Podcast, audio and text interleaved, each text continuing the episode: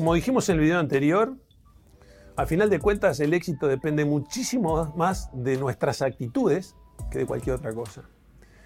Y al decir de Frankl, las actitudes no dependen de nada, dependen nada más que de cada uno de nosotros. muchas veces no nos damos cuenta de la capacidad que tenemos de gobernar esa actitud.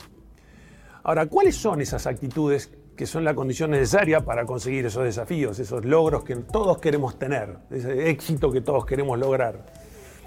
Son cuatro. La actitud positiva, actitud de responsabilidad, actitud de mejora continua y actitud de equipo.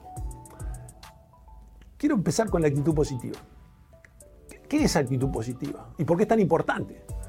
Así, primero empezó, ¿qué, no es actitud positiva? Actitud positiva no es no hay que hablar de lo que está mal, actitud positiva no es sueña y lo tendrás, eso ayuda, pero no es. Actitud positiva no es cantemos todos canciones de la empresa, no se trata de eso.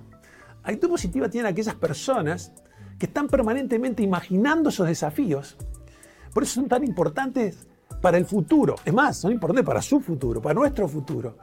Los sistemas humanos somos eh, somos como las plantas, somos heliotrópicos, vamos hacia la luz. ¿Cuál es la luz para nosotros? Si vos pensás en tu vida, la luz permanentemente ha sido el paso siguiente, eh, lo que llamamos la descripción vívida del futuro deseado. Cuando hay algo que uno anhela y se entusiasma con eso, se produce dentro de nosotros, otra vez esto es biológico, la anticipación, queremos eso, como queremos eso, cualquiera sea lo que quieras lograr, se genera dentro de nosotros esa fuerza que nos trae al presente y empezamos a tomar acciones allí. Las cosas pasan dos veces, primero en la mente, después en la realidad.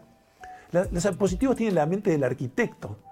Los que no somos arquitectos pasamos por un baldío, como todo lo que está mal, quiero yo, por lo menos quiero que lo limpen, que lo arreglen. Los arquitectos pasan por un baldío y ven el edificio, la catedral, la casa, no sé. Y con eso es una imagen del futuro viajan al presente, dibujan y así se hacen los desarrollos, las casas, los edificios, los desarrollos inmobiliarios.